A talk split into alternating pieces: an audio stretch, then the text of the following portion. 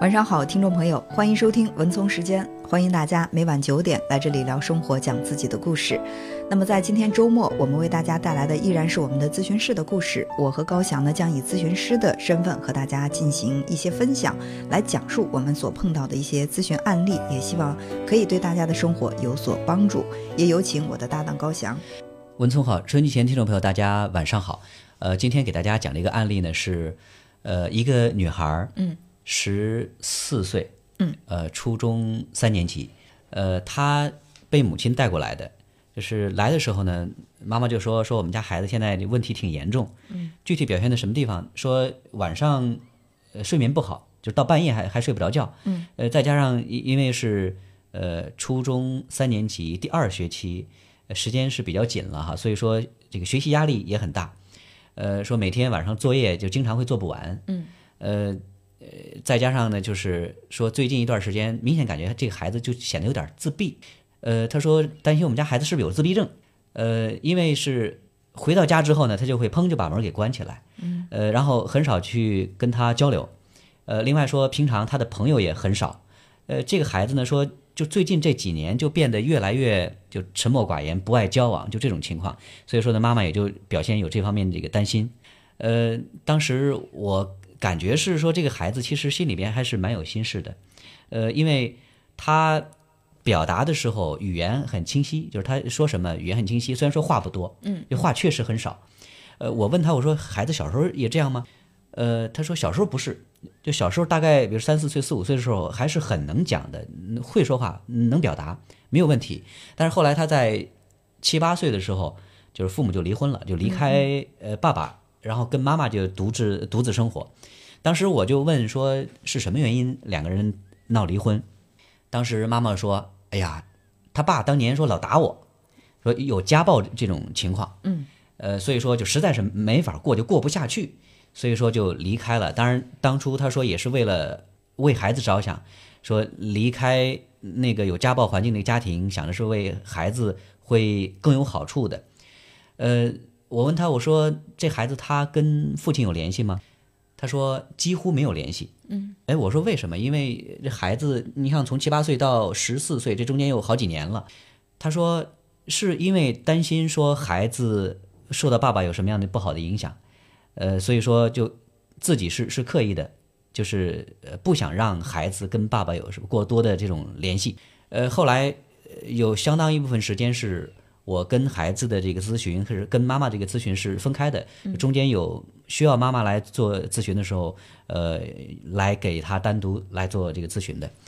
呃，其实我在跟孩子交流的过程当中，我就明显感觉到，就是他其实会有几股力量或者几个问题。呃，在相互作用哈，就比如说，呃，他的关于这个升学的压力，嗯，他说刚到初三的时候，呃，班主任老师跟他的任课老师就好像在不断的去给他们灌输一个观念，说中招考试很重要，呃，压力呃要要很大，然后呢，每个孩子都要重视起来。说这孩子其实成绩还是不错的，说在他们班里边能大概排到。呃，前十名一般就是五六名、七八名这个水平，在班级里边，这个成绩应该还还算是比较优秀的。嗯嗯。呃，他说，但是总觉得老师给他的这种压力会更大一些。后来我说，那我们可以感受一下哈，老师给你们的这个感觉，如果说是这个压力是一百分的话，你觉得他多少？孩子就毫不犹豫地回答说 一百分。说呃，老师会无形之中给他很大的压力。那我说你自己觉得呢？他说我自己觉得。也就是八十五分，嗯，就是中招考试好像也就是一个八十五分。我说那好，那你觉得比如高考这个压力大概会有多大呢？他说最多也就是九十或者到九十五分。嗯，我说你的这个理解应该还是这个蛮客观的。嗯嗯。呃，这中间好像就存在说老师跟孩子之间这种认知会有差别。呃，我说那你觉得你相信你自己的判断吗？他说我还是相信的，但是。好像就在那个环境里边，就不自觉的就会被卷进去哈。嗯嗯，我说好，那我们澄清了第一个问题，就是中招考试它很重要，但是它也许没那么重要，就不像老师所说的，好像这个压力要到爆的这种感觉。对，嗯，呃，我说还有，嗯，第二个问题就是关于他呃睡不着觉的这个原因。我说除了你的这个中招压力之外，有没有别的？他说他会胡思乱想，就是上床休息之后呢，大概比如说十一点多休息上床，他能拖到凌晨一点钟，就两个多小时时间都是在床上说，呃胡思乱想度过的。我说你都想什么？他说想的很多，呃不光是想学习，想做题。呃，有时候因为作业做不完，他还会要要呃承受这个压力。当然还有他说关于这个家庭的问题，说就觉得就最近这几年妈妈对他的控制很严格，嗯，呃有很多的不允许，呃说呃因为学习的这种理由，所以说就呃妈妈也是人为会禁止他去这个跟别人交往，尤其是说比如跟男孩子交往，嗯嗯，他说我就觉得没有什么的事儿，但是在妈妈看来就觉得好像。呃，是多么了不起的，呃，就觉得就像类似于提防早恋一样的，对他控制很严格，他就心里面很不舒服。嗯，呃，加上说他自己压力也很大，所以说现在他对同学交往倒真的是放少了。说放少了以后，妈妈也觉得也有问题。嗯，所以就是让他觉得很不爽。呃，有时候就会表现出跟妈妈这种关系的对抗。呃，另外就提到说他跟爸爸的关系，呃，我说那你跟爸爸有联系吗？他说很少，嗯，呃，一个是妈妈控制的很严，就不允许；再一个就觉得好像这么多年过去了哈，就跟爸爸这种关系就很很疏远，就是有时候去联系的时候有电话，有时候去联系的时候就也不知道该怎么去表达，不知道该该说什么，嗯，所以说这时间长了之后呢，就觉得好像这个关系就冷淡下来了，但是呢，总觉得还是有那个需求的，所以说这这里边就体现了这个孩子他内心这种冲突和矛盾。呃，另外他说最近好像爸爸呃也出了一些问题，就身体出了一些问题，他还在担心说要不要去看看爸爸。嗯，他内心想，但是呢，就现实妈妈又不允许，再加上他又觉得说去了之后又不知道该怎么说，所以说就又卡在这儿。呃，这这个问题也是持续了有呃两个月的时间，所以说。他说他现在这个睡觉睡不好，这整个就是因为多重原因的这种结果。呃，我相信对于很多经历中考、高考的孩子，在这个阶段压力大是很正常的。但是如果说是属于类似于祸不单行，就有好多问题集中在这一块儿，对于一个孩子来说，他就容易会出现问题。嗯，我不知道作为文聪哈，比如说我们都从那个阶段过来，就当我们遇到类似于这种这个压力的时候。怎么办？就我们会有一些什么样的这种疏解的办法去度过那个阶段？我听你刚才描述，我我有这样的几个感受哈，比如说他说老师给的压力是百分之百，对。我相信老师不仅仅是给了他百分之百的压力，他给所有人都是百分之百。我们没有办法去降低外来的这种压力的时候，我们唯一能够做的就是增加自己的抗压能力。如果说你把你的抗压能力调到一千的话，或者调到五百的时候，那么这来自于外界的一百的压力其实就没什么了，嗯，对吧？呃，所以我觉得还是这个女孩子她要在嗯成长的过程当中去。去训练自己的抗挫和抗压的能力。呃，另外第二个问题，我想说的是，就是人在青春期的时候开始对很多的这种自我呀，包括价值观，开始有一些这种思考。小的时候，我们我们可能没有什么价值观，爸妈说是好的就是好的，老师说是错的，我们就说是错的；老师说是对的，我们就认为是对的。但到了青春期，开始去思考自己的生活，开始建立自己的价值观。所以说，呃，也有可能，你比如说，妈妈因为总是被爸爸打。所以说呢，他离婚的时候，他是充满了怨恨离开的爸爸，他恨那个男人，所以他唯一能控制的就是孩子。因为我恨那个男人，尽管他是你的亲爸，我也不让你去跟他联系。所以说，这个小孩儿，我们都说是血浓于水啊，哪怕自己的爸爸是一个恶棍，或者说是一个比他现在的爸爸更糟糕的一个人，但是在孩子的心目当中，他再坏，或者说再怎么样，他还是爸爸。他爹呀，所以他在心里面是跟这个男人是有这种粘连的。对。那这个时候又被这种粘连又被妈妈强行的割断，那他在心里呢肯定会觉得非常的痛苦，呃，就像刚才高强所说的那种冲突哈，我要如果说跟爸爸联系的话，我就对不起妈妈；如果我不跟爸爸联系的话。我就缺失了父亲这个角色，在我的生活当中，我也觉得是一个很大的遗憾。是联系还是不联系？十四岁的人，他开始有了价值观，但他还没有一个非常完整和稳定的价值观，所以他会摇摆不定，内心呢也就会冲突不断，就造成他生活上的这种混乱，晚上睡不着觉，想的很多呀。我觉得对于这个孩子来说，在青春期这个阶段出现这样的问题，我认为它是有必然性的，绝对不是偶然的。呃，后来我跟妈妈在沟通交流的时候呢，妈妈就呃回顾说她的这个婚姻关系哈、婚姻生活。呃，原来在刚开始第一次见面的时候呢，呃，妈妈在讲述的时候是自己作为一个纯粹的婚姻受害者，嗯，说因为当初这个男人多么不好，这个对她有家暴，所以说最后离婚的。后来呢，呃，我们经过沟通交流之后呢，我就发现，呃，这个女人的这个脾气其实也也不好，呃，这个矛盾之所以说会发展到最后家暴这个行为，是因为说他们遇到一些问题之后呢，他们不是说尝试去沟通的，而是这个女人她是习惯用这个呃骂架，用用骂人这种方式去攻击对方这个男人，攻击她丈夫，结果最后这个男人就受不了之后，双方这个冲突升级，最后就形成这种家暴的这个事实。我说这终于了解这个原因到底是什么了。我曾经遇到过一个女的来访者，她就说我这个人特倒霉，我这一辈子就跟打男人、打女人的男人算是纠缠不清了。小的时候是爸爸打她，然后第一任丈夫是打她，然后她跟丈夫离婚之后又找了一个男朋友，男朋友还是打她。她说：“你看我这人怎么这么倒霉啊？我总是碰到这种暴力倾向的男人。嗯，这是有原因的。我说你要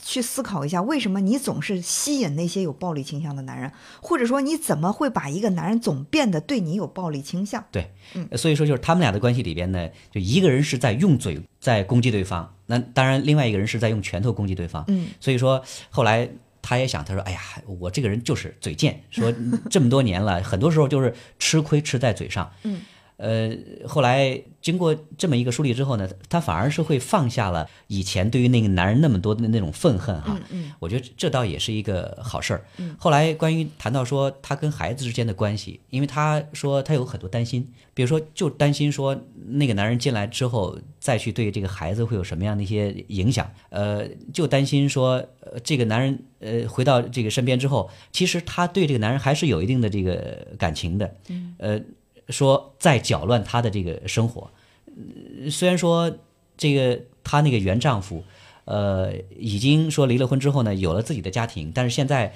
说自己呃遭遇一些问题，就是她生病了，呃，而且病得还比较严重，她自己也很纠结，嗯，说也明明知道说这是孩子的爸，呃，要不要孩子去看一看他，呃，又放不下之前的那个愤恨或者那个那个怨气，所以说她也有很多的纠结，嗯嗯。后来呢，经过几次对妈妈这个咨询之后呢，当他放下了很多内心的原来的这种评判之后，他就会更用这种平和的心态去看待这个问题。呃，后来这个女孩去看了爸爸，然后去放下了嗯那个原来的很多的呃内心的这种彷徨犹豫的部分，她反而说让自己内心会更稳定一些。嗯嗯呃，我觉得这是她作为这个家庭层面的呃这种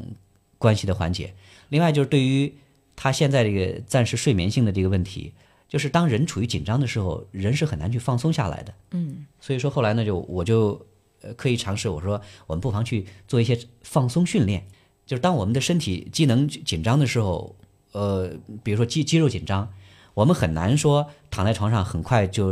呃放松的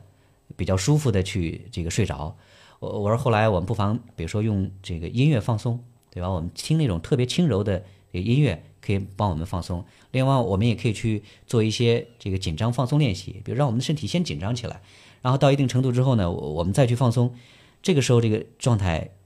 呃放松下来之后，人哇，会会感觉血脉一下子就畅通起来，了。会会特别的这个舒适舒服。呃，我说另外呢，我们也不妨可以在这个睡前可以有一些适当的这个活动。嗯、我我们知道，比如说我们去这个运动运动，也可以让我们的身体的原来那个肌肉给紧张呃给放松下来。呃，我说还有一个问题，他说这个做作业效率低的问题。嗯，我觉得好像很多孩子都 面临同样的这个问题哈。对这个可能是很多家长的心头之痛啊，就是作业写到十一二点写不，完。作业写到十一二点是是经常事儿。他说其实他们老师对于那些学习成绩好的孩子还是网开一面的，说因为你学习成绩好，所以说呢，有时候你作业写不完，老师也会原谅，就是说你你提前跟我说一声就行了。但是有时候孩子他自己会自我要求比较高，就觉得写不完也是个事儿。后来我跟他说，我说那你写作业的状态是什么样子的？他说就是把一摞作业放在那个面前，然后写完一本是一本，写完一本又一本，嗯，就感觉到最后写的就精疲力尽。嗯嗯说到最后，呃，经常性会有什么状态呢？就是我写着写着，我突然不想写了，跑神儿了。嗯，就我写着写着，我写这个一个字儿，我可能就写不完，我就开始想要玩手机，我又开始天马行空的去想其他的事情。嗯，这会涉及到关于效率问题，对，对吧？很多人呃效率不高，就在于说本来说一个小时能做完的事情，他有可能会拖成两三个小时。我说那我们可不可以去提高一下效率？我们怎么样去分分工？呃，对于我们所做的这个事情，我们分出一个轻重缓急，对吧？我们允许自己去思想跑毛，允许自己胡思乱想。那我们在做完作业之后，留出一个专门的时间，我们可以去胡思乱想，脑子放松，可不可以？呃，我说我们不妨给自己去，比如说每天我们固定的这个几件重要又紧急的事情是必须要做完的，中间可以留出这个放松的时间。当然，这是属于方法和技巧的训练。当有了这些训练之后呢，哎，后来他效率确实明显提高了。比如说，原来是两个半小时、三个小时能写完的，能到两个小时之内或者一个多小时都可以写完，明显能提高效率。嗯，节省了时间之后，他的这个睡眠时间相对就会多一些。呃，他说自己是挺矛盾的一个孩子，就十四岁的一个女孩，内心很矛盾。矛盾点在哪儿呢？说平常别人都觉得说我这人不怎么操心，我上课都不怎么听讲，但是我成绩还可以。嗯。呃，这是一个。说，另外还有一个说，呃，平常说我觉得我应该跟爸爸妈妈会建立这个好的联系，但是呢，有时候我就烦他们，尤其是跟妈妈常人在一起，就妈妈那种控制，他就觉得想要逃避，想要反抗，说这就是他的这种矛盾性。我说我们从这个时期过来的哈，我们就完全可以理解，呃，青春期的孩子跟父母这种关系，往往是属于冰火两重天，对，对吧？是，呃，有时候就好就好好的不得了，但是有时候烦就烦的恨不得把爸爸妈妈，嗯，呃，是，对，给给一脚踢开，就这种感觉。我说这个状态呢，可能经历过这个时期的人都知道，说这完全是属于这个正常的行为，对，只不过说我们得需要跟父母去沟通，而不是说遇到问题之后我们就用顶牛，或者或者说去给他怼回去，就这种方式，这种方式解决不了问题。反而有可能会让双方这个关系变得会更为紧张。我说那这样，我们可不可以去设设设定，说当我们在遇到一些什么问题的时候，你想要怎么做，去跟父母说，嗯，就去表达出来，呃，而不是说用用身体用行动，就比如说我砰，我把门关上了，表达我的愤怒。呃，我说我们可以用更为适当的方式去跟父母取得沟通，这是改变我们沟通模式的问题。对，这个练习也进行了这两三次之后，哎，后来发现效果还确实不错，那个冲突的场景明显少多少多了，少多了。后来呢，我们在处理他还有关心的一个问题，就是关于他人际交往的问题。嗯，呃，我说你这个性格像谁？他说后来想想，他说像像爸爸。嗯，就是女孩这个性格呢，说是属于那种相对比较沉默的，但是她内心其实是有数的。呃，不过父母从他们的角度来觉得这孩子是不是有病或者有问题，会不会就有自闭的这种这个情况，父母有这种担心。嗯，后来呃，我通过跟妈妈聊天，就是了解爸爸这个情况。据说爸爸当年十几岁的时候也一样，几乎跟这个女孩现在这个情况一样，沉默寡言，不吭气儿。嗯，后来呢，是因为什么原因改变的哈？说有一次他旁听到，就是他偷听到别的小孩儿呃聊天儿，说咱班谁谁谁，就是说他爸这个名字，咱班谁谁谁，呃就不吭气儿，说是这样的孩子好欺负。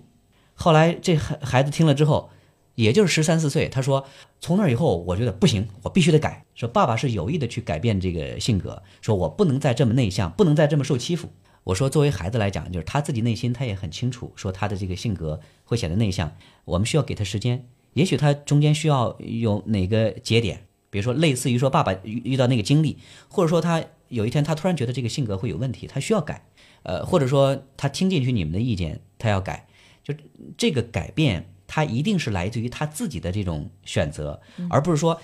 父母说你必须得改，你一定要改，这种效果反而不好。就是你父母的这种强烈要求，反而有可能会成为。呃，孩子的这种自我保护的这种方式，说你越让我改，我越越不改。这就像是，呃，我们看那个软体小动物，就小蜗牛那样的，它外界受了刺激之后，它把自己缩起来，外界这个危险存在的时候，它可能它就不会说把自己这个头给探出来去改变去行动。嗯，所以说我们要给孩子创造一个相对宽松的一个环境，不要去那么逼着他。呃，我我说，另外，我们也不妨说尝试让孩子去鼓励孩子去交际，去交往，因为交往它也是一个能力。嗯，就是你你可能你会担心说，他跟男孩子交往他会不会早恋？他跟别人这个交往会不会变坏？他跟别人交往会不会存在问题？我说你看，父母会有这种矛盾，孩子不交往了，你觉得有问题；孩子去交往了，你又有担心。我说你如果说把这个权利去还给孩子，让他自己去选择，这个问题可能会变得简单了。就是他会清楚说他想要什么，他会清楚说他想要跟什么样的人交往。对，呃，反而说你父母有很多的这种担心，会限制和控制孩子。后来，呃，关于这个问题，再让跟孩子进行沟通的时候，他自己也会觉得说，我也知道这个性格会多多少少会有些问题的。嗯嗯，呃，我也会想去改变。真是给他自己这个机会之后，他有了这个主动权和决定权之后，其实他很清楚自己想要什么。后来我跟这个妈妈，我我在谈，我说，你看哈，我们都说这个性格大概会从到成年之后会定型，比如说十八岁定型，孩子现在十四岁，这四年时间，其实可以发生很多事情。有很多时候，父母之所以说看起来是对于孩子的这种控制、这种要求，我觉得背后其实就有三个字儿叫不信任，就我们不相信孩子。这种不相信会会让我们觉得，我们怎么可能说把这个孩子能够完全去推出去，让他自己做决定呢？如果真是做决定做错了怎么办？好像我们会有这种担心。我说，当你真正相信那个孩子的时候，他已经十四岁了，就他完全可以去做很多事情的这种决定。呃，把权利还给他。呃，真是说有了这样一种尝试之后，我们做父母的反而轻松了。是我也有这样的感觉。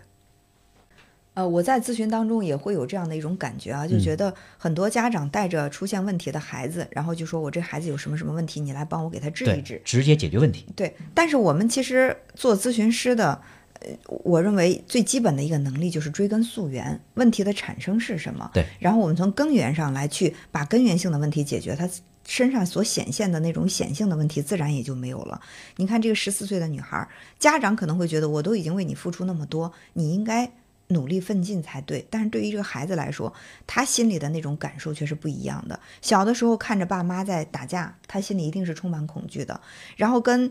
这个母亲生活，爸爸离开之后，他在心里一定是有孤独感的，缺少父爱。后来长大之后，发现妈妈不让跟爸爸联系，爸爸又是自己的一个至亲，然后呢是这世界上唯一的父亲，他在心里是有冲突的。所以就是这些问题纠缠在一起，最后导致了孩子。